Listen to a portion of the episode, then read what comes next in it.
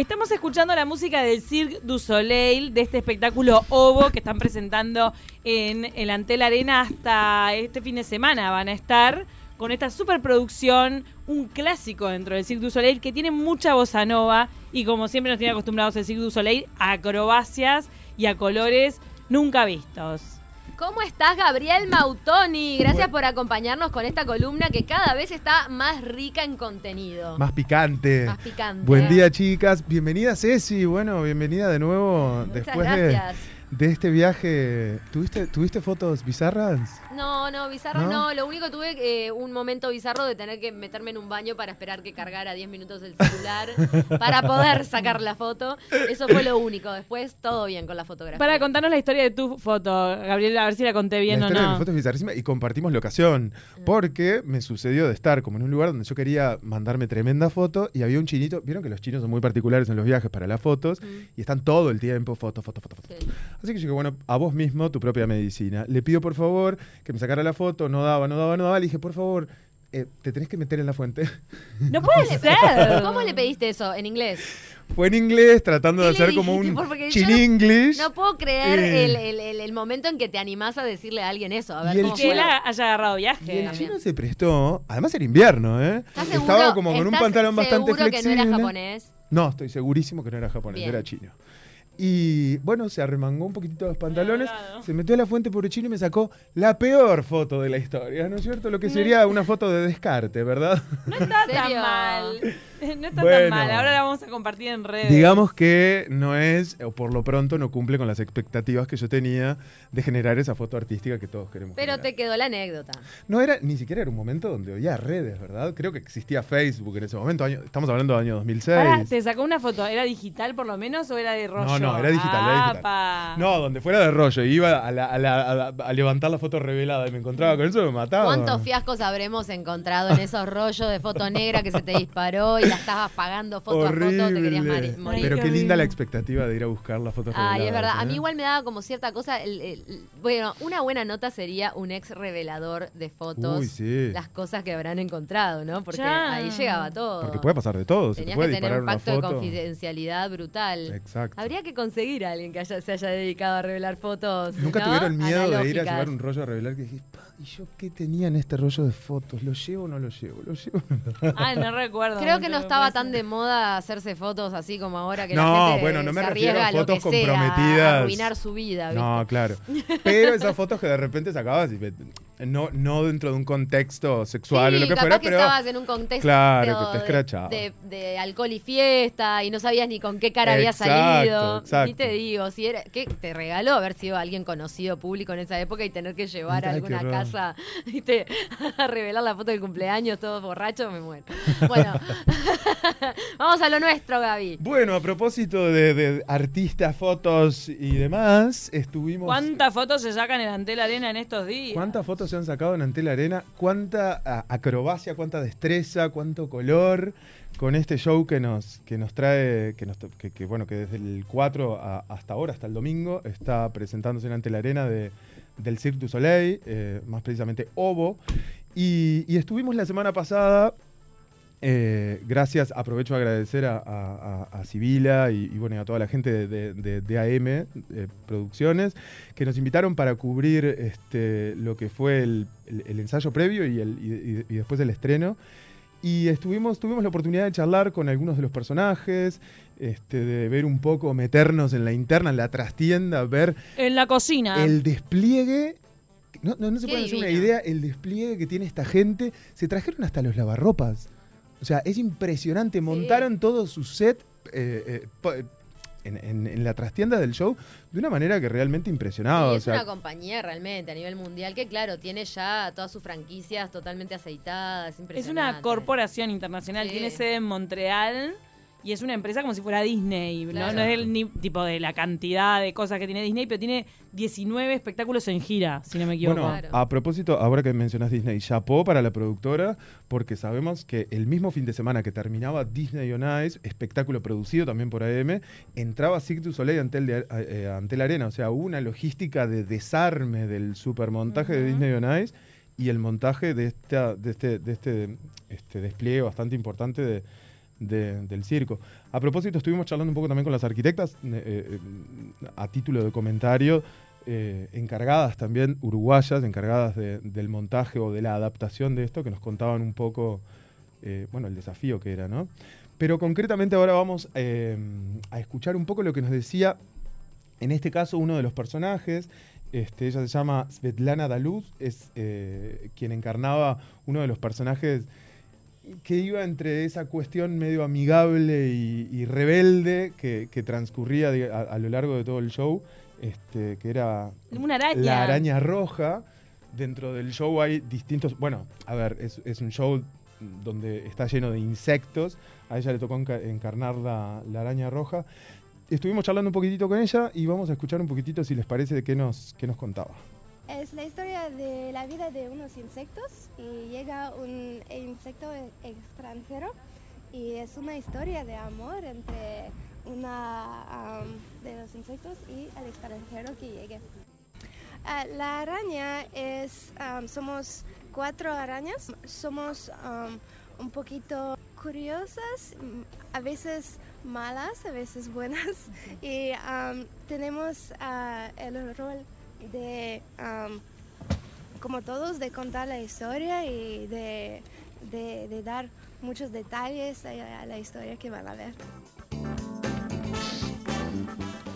Bueno, ahí teníamos a, a Svetlana. ¿De qué este, nacionalidad era? Ella es. eh, vivió en Francia, creo que es canadiense, francesa. Vivió en, en- en- en- en- Bueno, de hecho vivió en dos países. Tiene dos nacionalidades, no recuerdo una de ellas. Francesa, seguro. Eh, y bueno, y obviamente que además nos decía después de, de- de la manera en la que está recorriendo el mundo, una manera impresionante, ¿no? Son como de 20 nacionalidades lo- Muchos, los artistas muchos, del muchos, cirque que vinieron. Eh, charlamos también acerca de- del desafío. A ver, eh, así como lo charlábamos la otra vez en, función a, lo que era el show de, Disney, y veíamos un poco el tema de la procedencia de los artistas, ¿no? O sea, eran realmente artistas, pero que muchos de ellos venían de la parte de eh, patinaje artístico, Sí. de la parte más, del ámbito más deportivo. En este caso, eh, lo que nos cuenta eh, ella es que ella, por ejemplo, es bailarina y viene del ámbito del ballet, de la danza clásica, con todo el rigor que eso implica. Mm. Este, así que bueno, un poco esa adaptación de lo que es la danza clásica al mundo del circo es lo que charlamos en, en este otro audio. Nos tenemos que entrenar mucho antes de empezar a trabajar con el circo. Yo empecé como bailarina, por eso mi cuerpo sabe cómo mover y para mantenerse en el show tenemos que ah, dormir bien, comer bien, entrenarnos cada día. Eso depende de si trabajamos solo o en grupo. Los que trabajan en grupo como los que están ah, listos van a entrenarse por una hora, hora y media juntos y después cada uno se entrena con ah, ejercicios, con ah, stretching, ah, con algo más como pilates que tenemos que hacer para nuestro cuerpo y todos sabemos lo que tenemos que hacer. Entonces, más o menos tres horas al día, cuatro para algunos.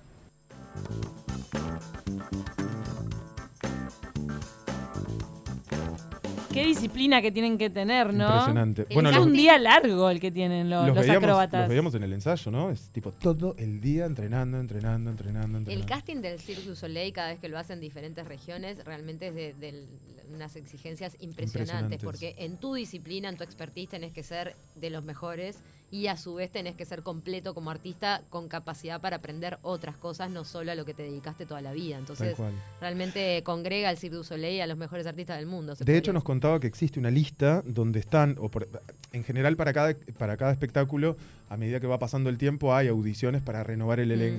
Pero hay una lista fija eh, de, que, donde están, digamos, por sectores las Mm. personas con ciertas especialidades a donde la gente del circo recurre a buscar a esos artistas. Entonces, en el caso de ella, por ejemplo, para interpretar esta araña, eh, era necesaria una persona no solamente que tuviera eh, dotes actorales, sino que a su vez, como lo acaba de decir, fuera una eximia bailarina, porque tendría, tenía que tener esa docilidad y, y movilidad en el cuerpo para poder hacer lo que hizo.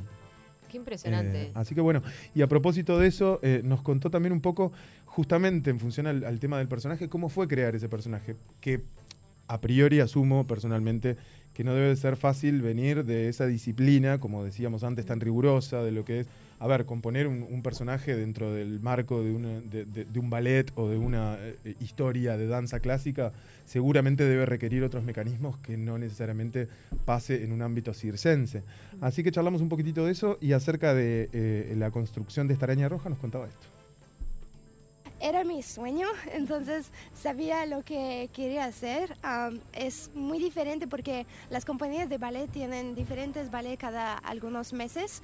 Am, aquí el show no se cambia, entonces mm, yo puedo am, agregar a mi personaje lo, lo que encuentro, puedo ah, desarrollar el personaje con tiempo. Entonces, el personaje lo creó am, una artista hace 10 años y con la ah, coreógrafa y ah, en la- la- el periodo que se llama creación en Montreal y después cada artista lo enseña a la próxima araña roja y cada am, toman un poco de su propio talento y lo que saben hacer y un poquito agregan al personaje. Era su Bueno, sueño. Era su sueño, como la mayoría, ¿no? O sea, claramente acá hay, un- hay, hay- hay varios componentes que hacen a la disciplina, a la constancia, perseverancia, habilidad, talento. Y lo que Y te debes desarrollar sueño, en un marco, debe ser como para un futbolista de repente irse a un club europeo, ¿no? Irte al Cirque du Soleil, lo que te debe también desarrollar como artista. Imagínate, Camila, a ver Cirque du Soleil y quiere ponerse a bailar ahí, imagínate si realmente sos bailarín, lo Ah, que te debe generar. Wow, tenés razón. Camila, que es del género, como dijo Paula otra vez, de la danza afrodescendiente, ¿te acuerdas? ¿Te das cuenta que yo ¿Por podría audi- audicionar? Audi- ¿Te das audicionar. No, audicionar podría cualquiera. Pero vos podrías quedar, a diferencia de los ser, demás. ser castineado ahí. Bueno, me encantó, ¿no? Es impresionante este espectáculo que nos visite, además que tengamos el, el honor de tener el Cirque du Soleil. El anterior también estuvo, me acuerdo, en allí en Punta en- Carretas, con una carpa. ¿Te no, acordás? y en el Parque Roosevelt. Es la Cirque du Soleil en el Parque Sí. Rubén. Ah, verdad, yo no estaba. Exacto. Claro. La- de En- hecho, se hizo... Arrancaron en Landia. En Landia, por eso, en el Parque Roosevelt. De, en el- Bueno, Landia, de hecho, se hizo para, el, para la instalación del. Cirque du Soleil y lo de Antel Arena, digo, perdón, lo, de, lo del Faro se hizo para, para el Cirque du Soleil también.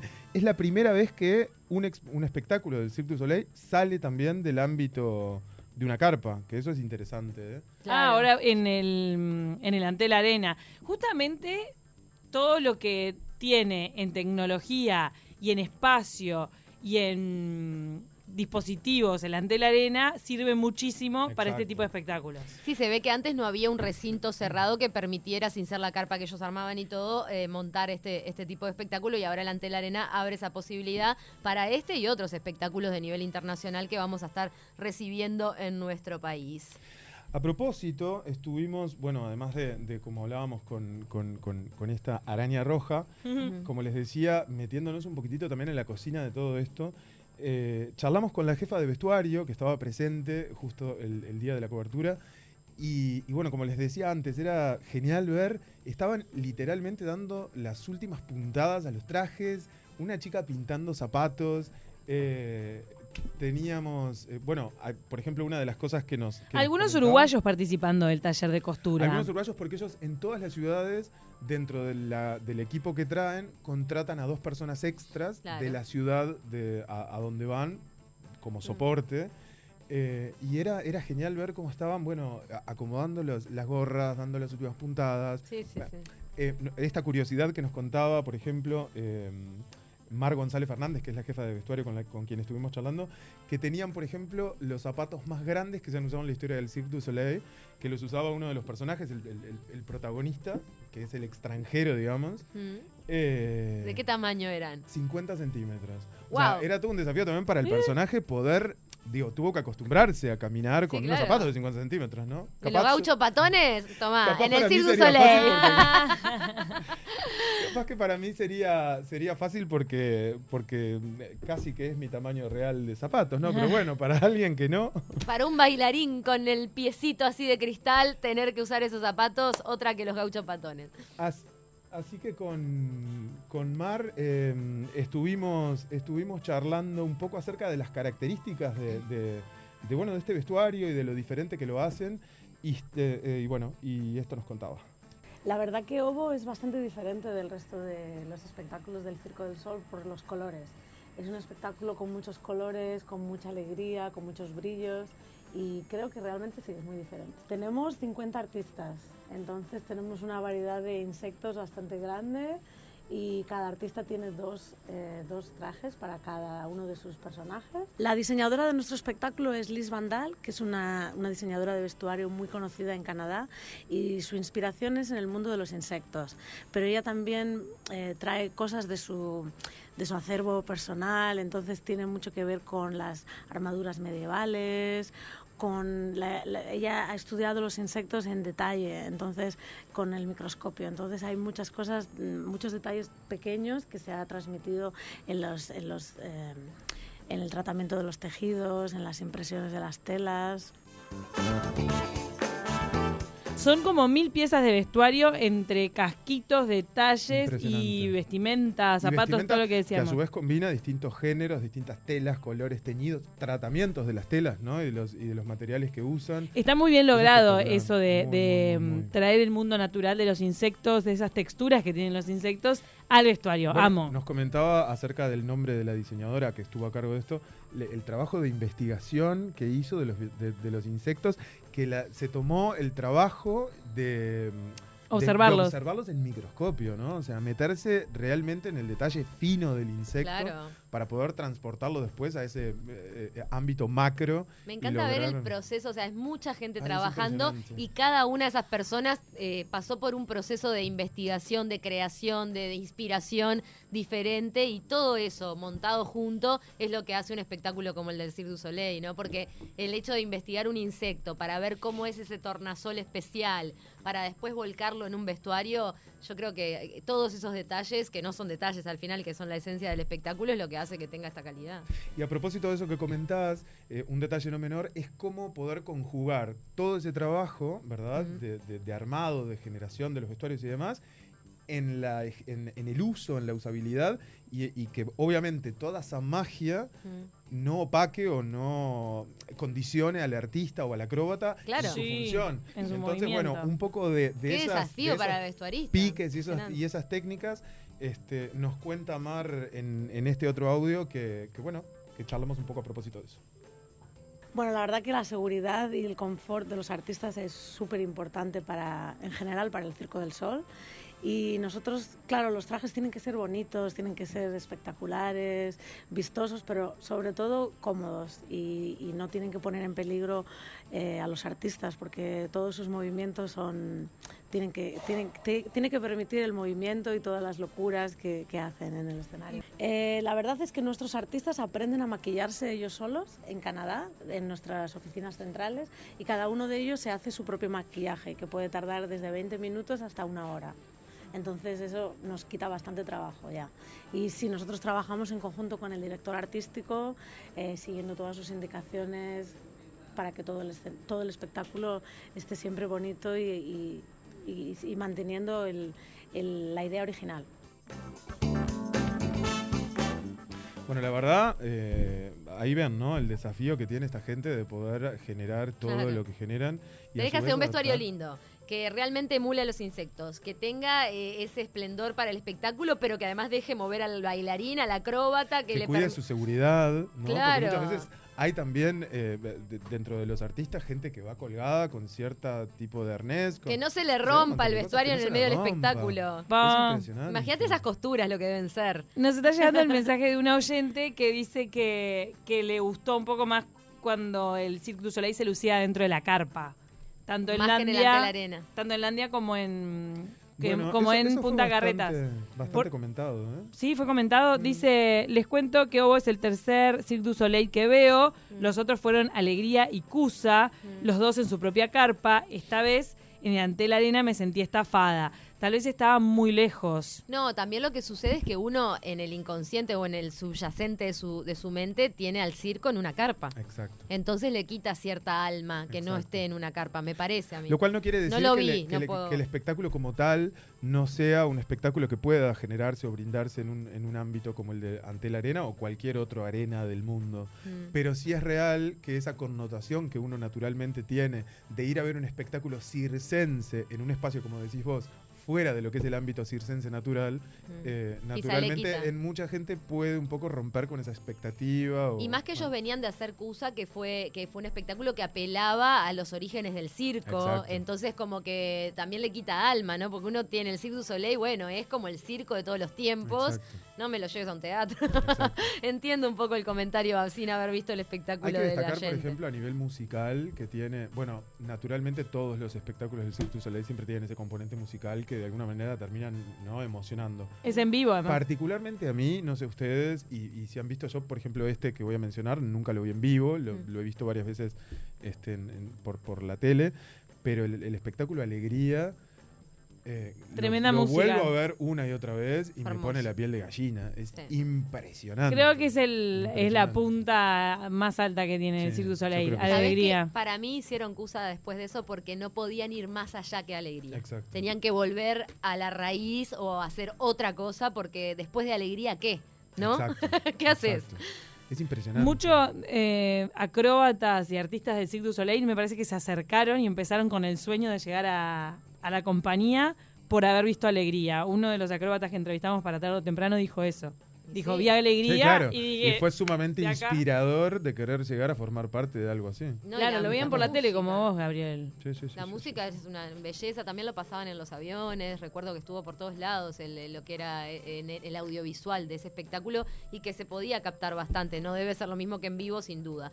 A propósito de esto, eh, para, para redondear un poco estas, estas notas que hemos tenido con, con parte de- del elenco del, del circo, tenemos eh, un último comentario de, Mar González que nos cuenta justamente esto, que tiene, o sea, cómo ha sido su experiencia de trabajar y cuál es de, alguna manera para ella y desde el lado que le toca en esta parte de vestuario, eh, el común denominador que de alguna manera reúne o une eh, todos los espectáculos. Así que escuchamos qué nos decía en función a esto.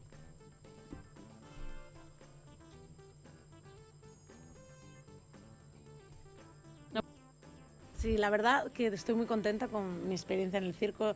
He trabajado ya en varios espectáculos y la parte que me gusta es que, que la calidad es muy importante y que siempre eh, se quiere que los trajes sean lo mejor en el escenario, que el maquillaje, que, que, el- que lo que el público ve sea siempre lo mejor y eso es un momento muy, muy interesante para trabajar. Sí, yo creo que el denominador común serían nuestras oficinas centrales en Canadá, porque tenemos un equipo de cientos de personas, incluidos maquilladores, peluqueros, eh, artesanos, eh, figurinistas, y todas estas personas trabajan en la creación de todos los espectáculos. Eh, el 90% de nuestros tejidos eh, comienzan en blanco en, nuestro, en nuestras oficinas y allí se tiñen, se, se transforman, eh, todas las pelucas se hacen allí, todos los maquillajes se diseñan y se hacen allí.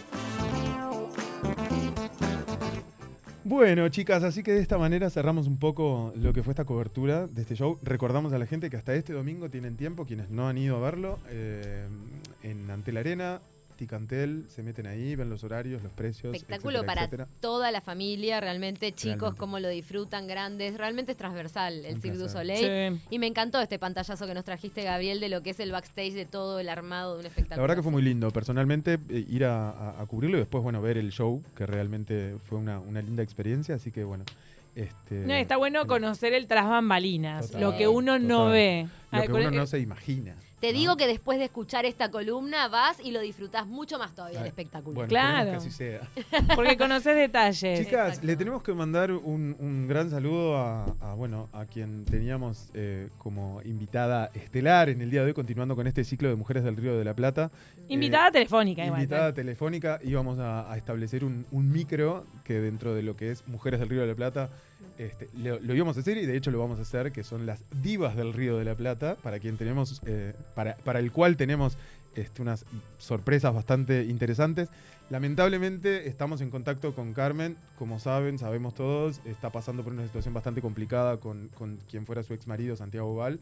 Está internado, está en terapia intensiva, hoy tuvo una recaída bastante importante, así que bueno, eh, lamentablemente está totalmente metida en eso y... Es difícil hizo- comunicarse con ella ahora. Se le hizo muy complicado poder, poder atendernos y, y- y- y charlar un poco con nosotros. La ya vamos a tener era- la oportunidad más adelante, pero no nos podemos ir hoy sin comentar otros chismes.